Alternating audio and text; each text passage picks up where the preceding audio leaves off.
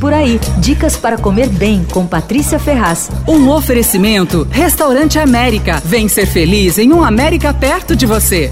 Eu descobri um bem casado maravilhoso. Descobri não, eu ganhei e fiquei encantada.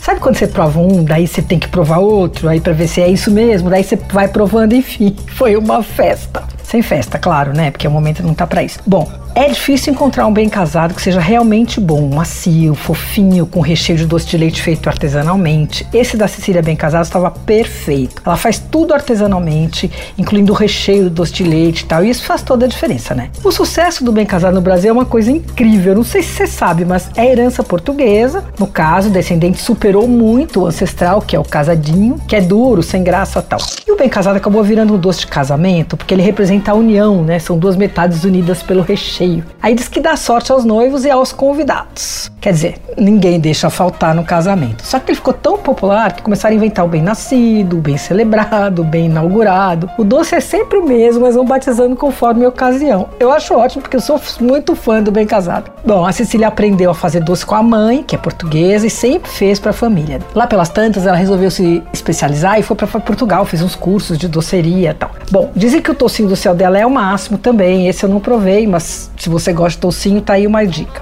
A Cecília começou a vender os bem casados faz uns 15 anos, faz só por encomenda. Eles custam 4 reais. Dá uma olhada no Instagram dela, é Cecília Bem Casados. Você ouviu Por Aí.